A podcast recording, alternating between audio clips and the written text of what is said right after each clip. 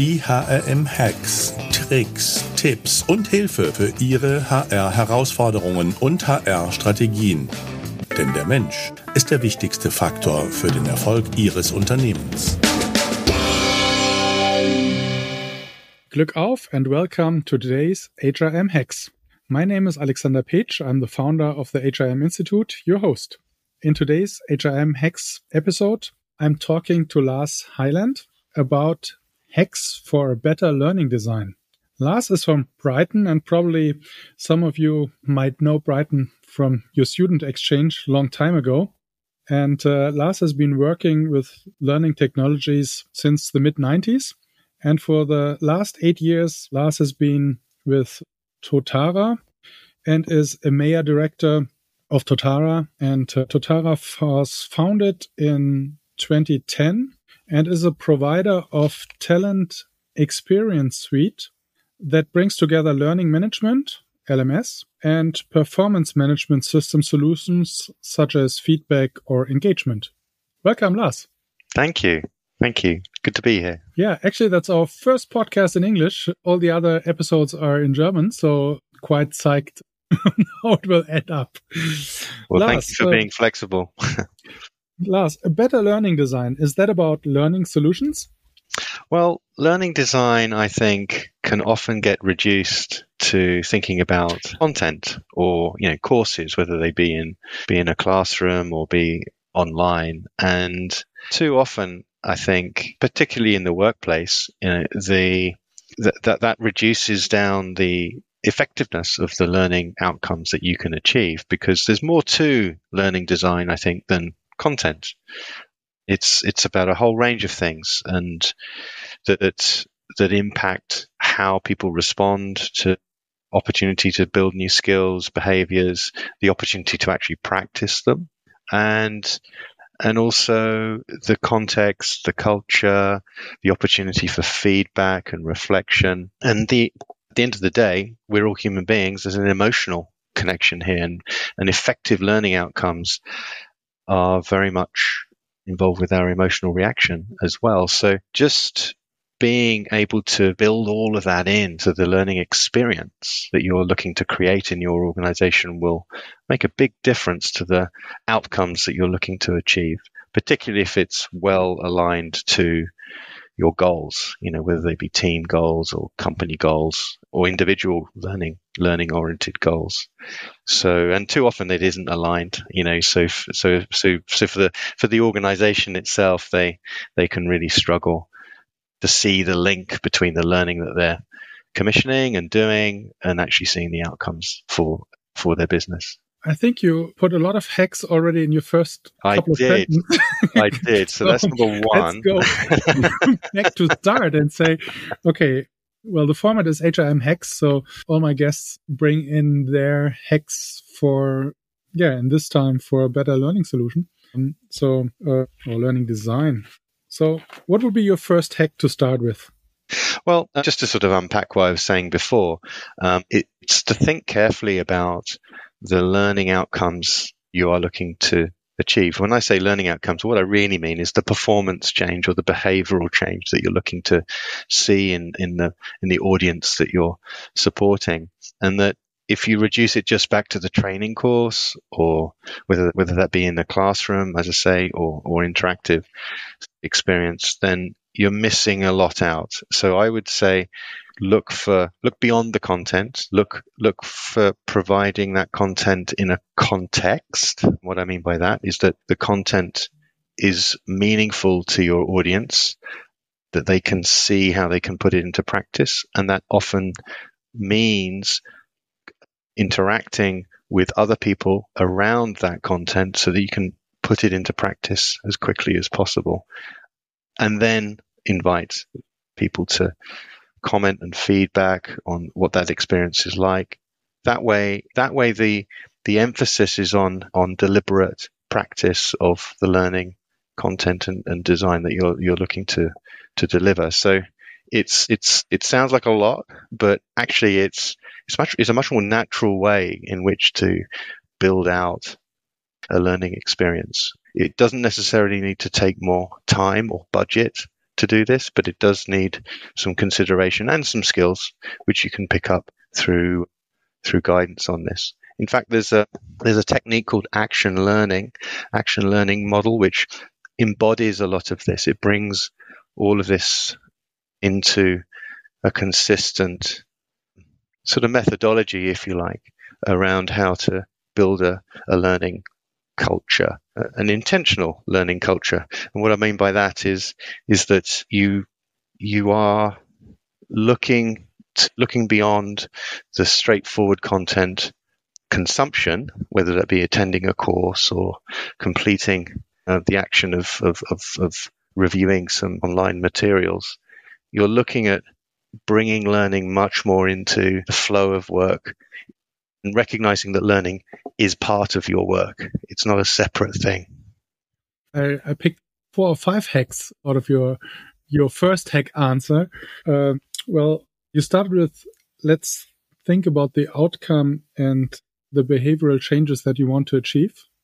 And um, when you think about the learning design, so start with your goals, I would say. Yeah? Yes, and and um, when it comes to designing learning, you know, there's a danger that we, as I say, we see it as a simple set of things, you know, and that it, it's if we are serious about the outcomes, if we're serious about making some differences to the people that we're supporting, then we do need to consider all of these other dimensions of the solution itself. So it's critical that as learning professionals, we we acquire the, that understanding and, and those skills to be able to support people in this more unified and, and rounded way. Um, otherwise, there's a real danger that, and I'm sure we've all been there, where we've uh, been asked by leadership in, a, in an organization to create a training program, usually with too little time and too little resource available to you, and it defaults to creating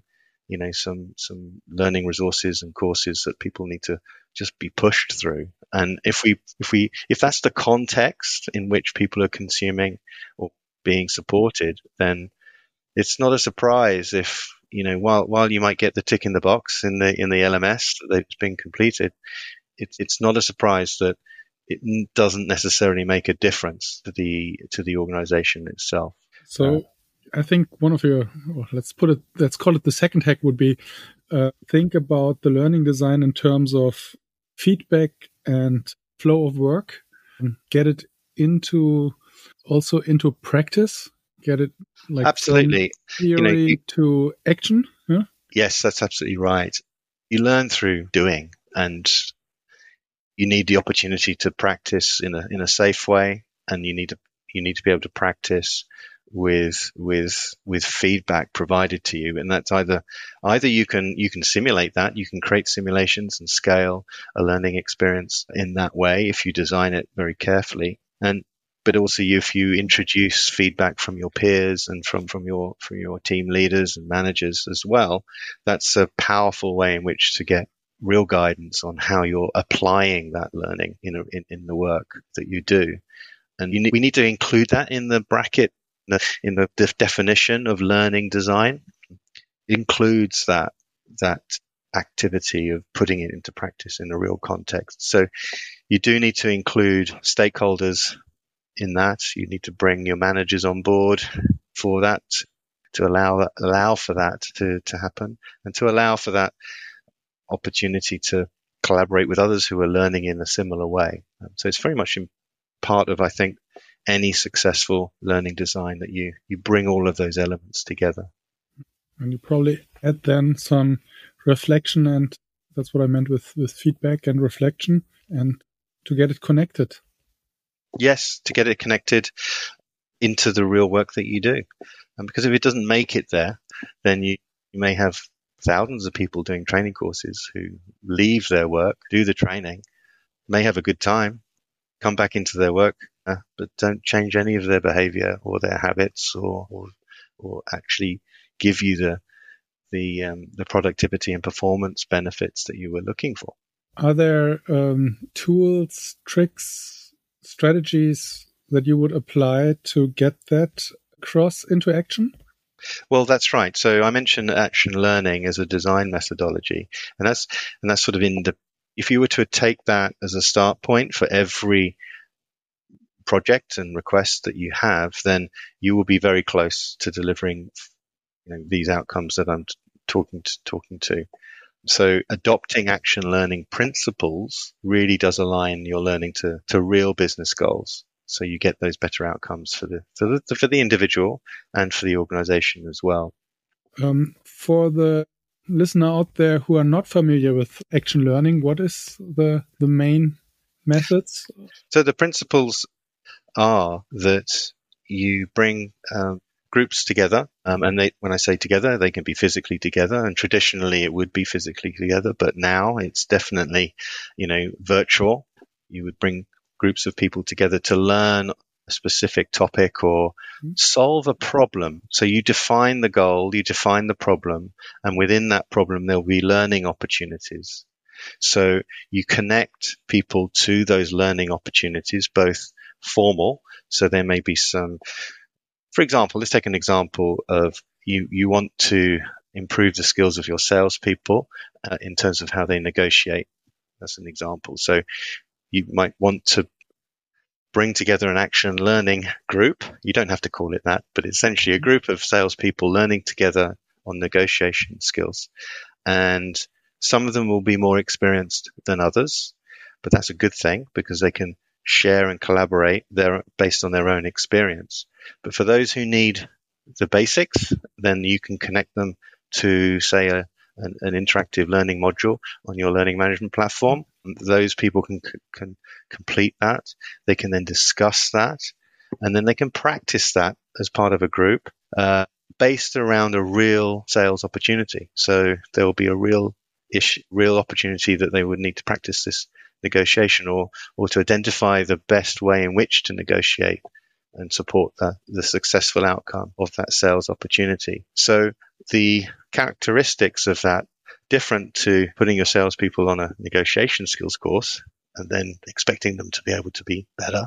Instead, you you you bring people together around actually achieving a real outcome, and from that you draw in the learning that they need. So that may well be a negotiation skills course, abstract one that takes them out of their workplace, brings them back in. They bring the outcomes of that to the group.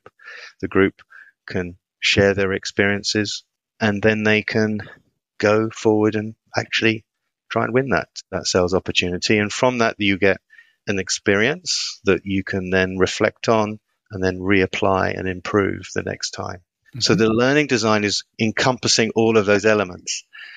And I think that's the main hack, if you like, that I'm trying to communicate is, is it's not just a separate thing learning. You're learning all the time and, and you learn through application. Uh, and it's important to think about that and, and include that in the design thinking that, that you, you, you, that you apply across the board. Okay. So if you look farther the, farther the road, what would be your next steps? So I think the other trends that we need to respond to as as learning professionals is that when it comes to focusing on on business and company outcomes and supporting people to improve their skills, you know, we're going to be needing to do that at a faster pace than we've ever done before because change is very fast. You know, we're feeling it every day now. It used to be perhaps every every year something significant happens. Feels like we've gone through every month, every week. It's now every day. Maybe it's every afternoon and morning now. but something quite significant will affect us. You know, whatever industry you're in, the sector you're in, wherever you are in the world. And how do we support people in that accelerated environment we need to enable people to learn and find their learning opportunities themselves to be, build that confidence. And, and, in, and to do that, it actually recognizes that we need to be more unified in the approach that we take. So we may be sitting in a learning and development team, but we're part of a wider people function. And there are other activities that impact what people are doing at work and how they're being guided. And so what we're doing, particularly at Totara, is is trying to build the much more unified, what we call talent experience. So that's the learning. It is the performance feedback and the collaboration opportunities actually underpins the way in which people can perform better in their roles and to and to and to feel comfortable in an environment that's going to be highly changeable. So what that means is is is better coordination with other teams in the HR people function so that you can really genuinely say that every individual in your organization, for example, you know, knows what the resources and tools are that they need to do their job. They know where they are. They know how to access it and they know how to use them. And you can see that there's potentially quite a lot of learning opportunities required or learning support required just to do that. That when they are working, when they're actively you know, trying to meet goals, that they get constructive feedback and they get praise and they get recognition for that work at the right time and, and in an appropriate manner. So that's about culture really and management culture. And it joins, it means joining up your performance management processes and methods very closely into the normal flow of their work. And that the organization as a whole, so the leadership teams, the management teams, the team itself is very clear about the goals and they're aiming for. And that will then come down to the individual goals for, for an individual person and you know their development pathway what does that mean in terms of the skills they need to do in their job now? What does it mean to do the job, the next job inside the organization to sort of develop their career options? And that needs to be considered as well.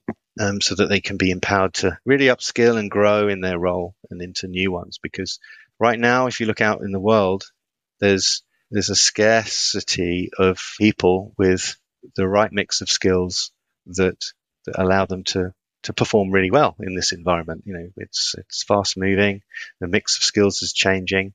It's moving from you know, much more working alongside smart technology. Uh, you know, that's really critical.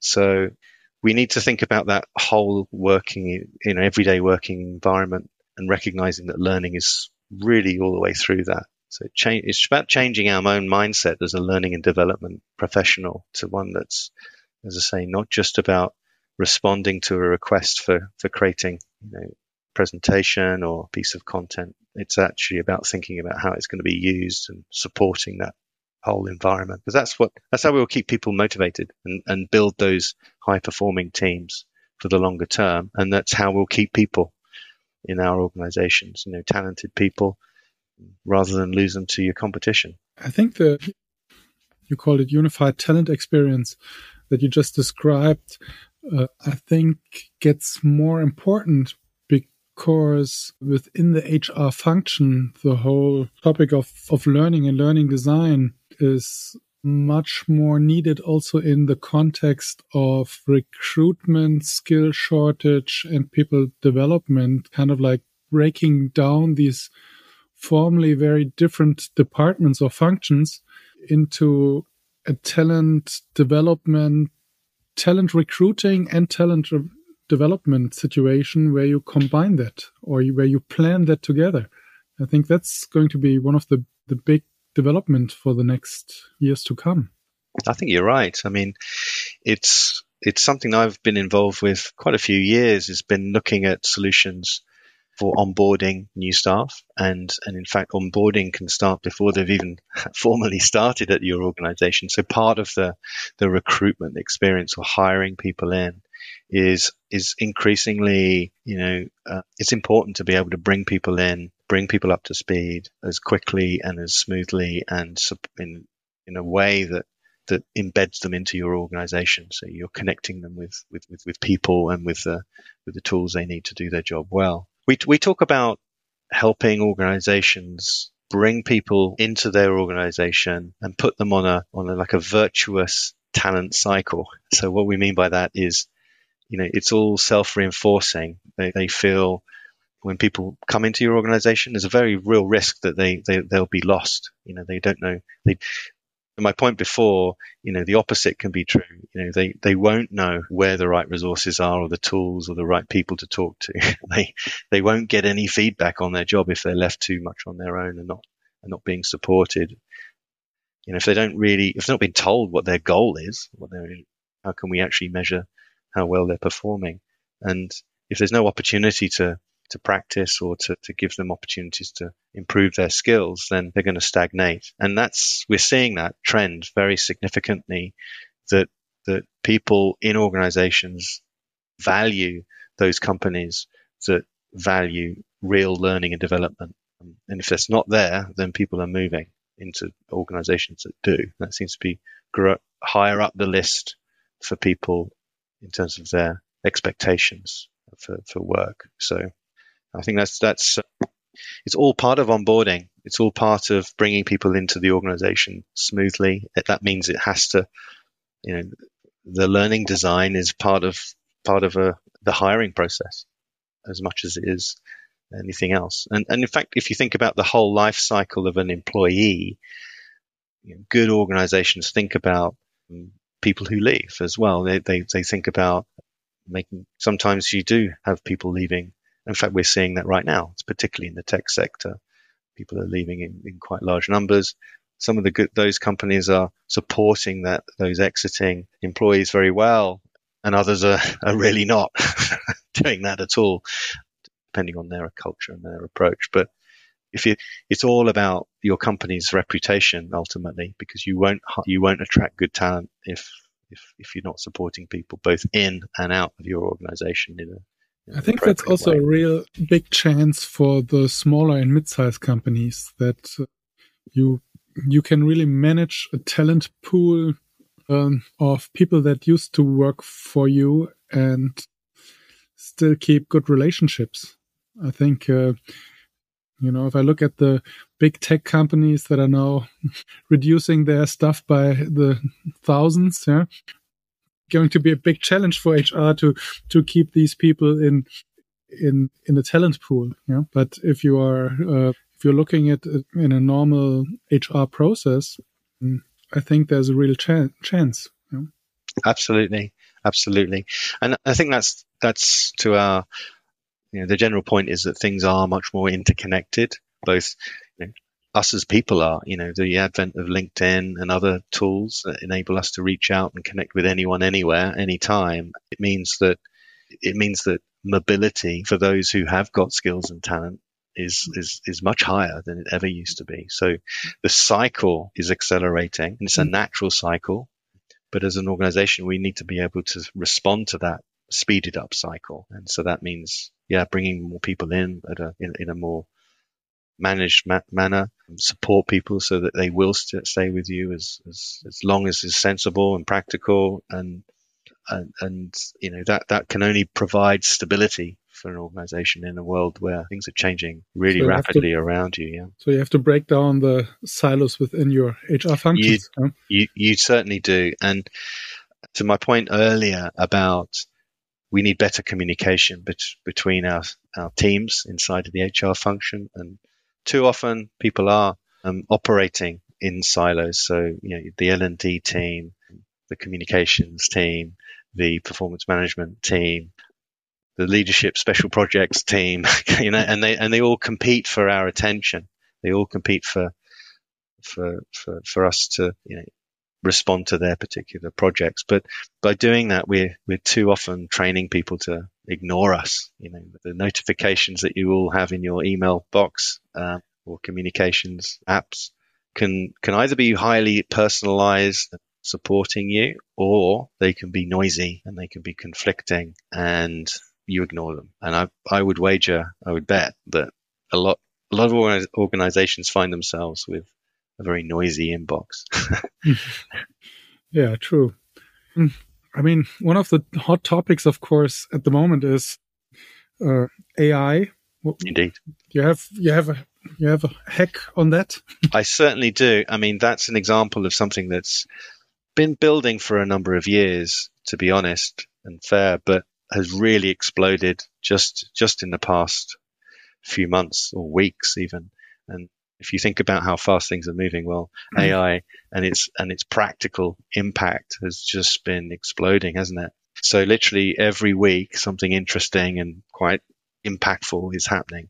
So as learning designers, you can look at AI tools such as ChatGPT and other sort of large um, learning model AI tools, and you can you can see them as you can actually look at you can actually see them being used to generate very quickly and very cheaply the sort of basic learning content that a lot of people spend a lot of money and time currently creating manually. So uh, I feel that if you look at it that way, you might feel nervous if you're a content designer, um, and you you should be if you're not going to change with it and start working alongside the tool. So my my view, my, my my recommendation is that you try these out and that you you recognize that they're they're your friend, not your foe. That you can you can use them to generate better content in a much more practical time scale than you could before, and not just content, the whole design experience. So you can have more variety in the learning activities that you might put into your learning designs. You can rapidly create not just text, you can rapidly create images, you can rapidly create video. I mean, it's amazing what you can do if you combine all of the, all of these together. That you can have a an AI chatbot that is in real time, um, animated, and almost virtually indistinguishable from a real person, and being able to embed that into your learning design. That's not not that's not far away. In fact, it's already happening. People are mm-hmm. already experimenting with this right now. So I'd uh, I'd very much advise people to have a have a try. It's not difficult. The hard bit is is is getting good results out of it. You know, so garbage in, garbage out. If you if you have basic uh, prompts going in, then you you may get you may get poor results out. But one thing to watch out for is that if your existing learning content and design approach is simplistic and actually hasn't been aligned to generating good learning outcomes, then, well, yeah, the AI is going to come along and do the simple stuff very quickly for very little money um, and will just very quickly show to management that, well, that didn't cost anything. And because it didn't cost anything, it didn't really generate any outcomes. Why are we doing it at all? So it accelerates some of the thinking around what we're doing.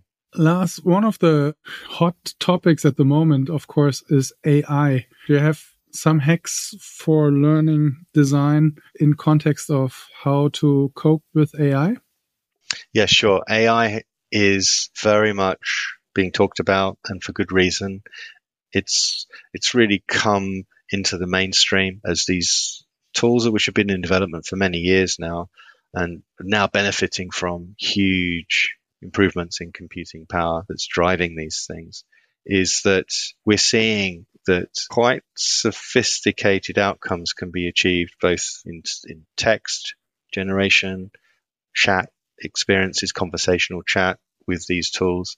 Um, and it has an impact. It has a real strong impact in, in what we would do uh, when you apply it to learning design and learning content and learning experiences. So, on the one hand, you can see that AI could replace a lot of what I would call fairly basic learning content creation. Um, and what it does is it puts the emphasis on how to uh, really sh- demonstrate that materials you're creating will, will have higher impact. And the good news is, is that these AI tools essentially allow you to do more in less time. If, if you're very mindful of the outcomes that you, and guiding, guiding the prompts that you give to these tools.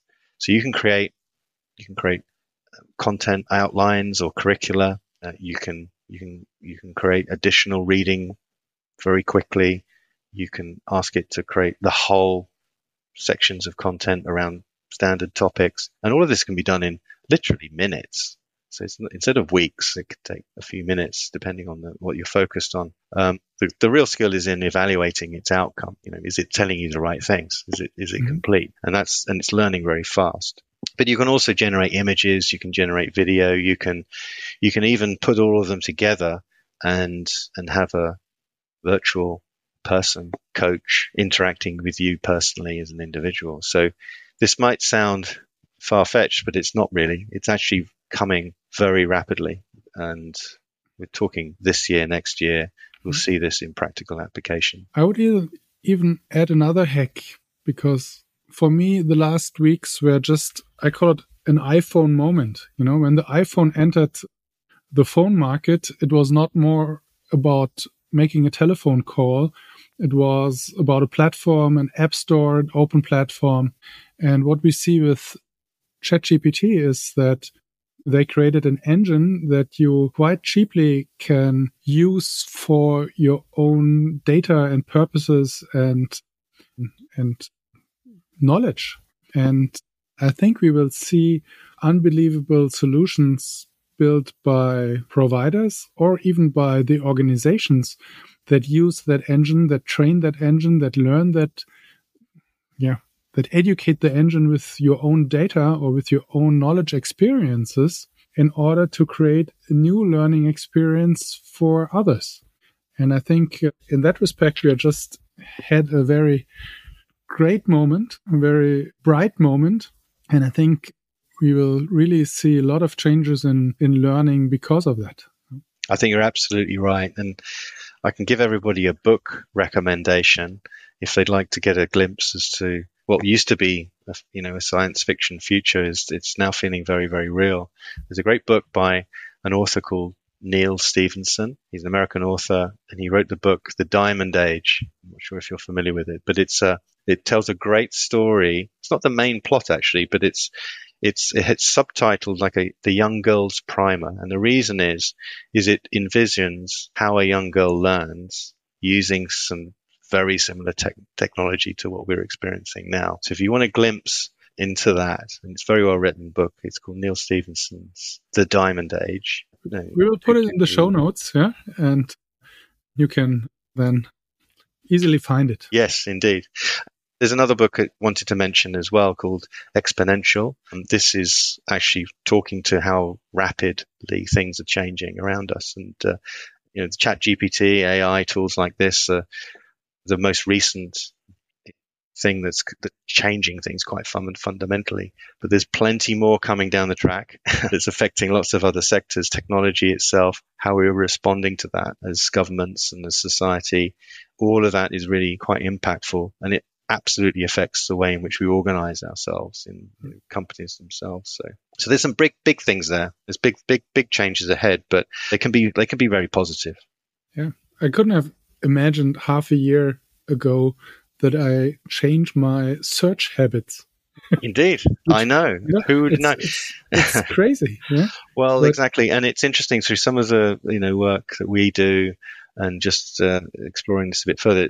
One practical outcome, one practical negative outcome from Chat GPT's introduction, and also you know Microsoft with Bing and other integrations, the sheer volume of content that's being created out there is slowing down Google's ability to even index it.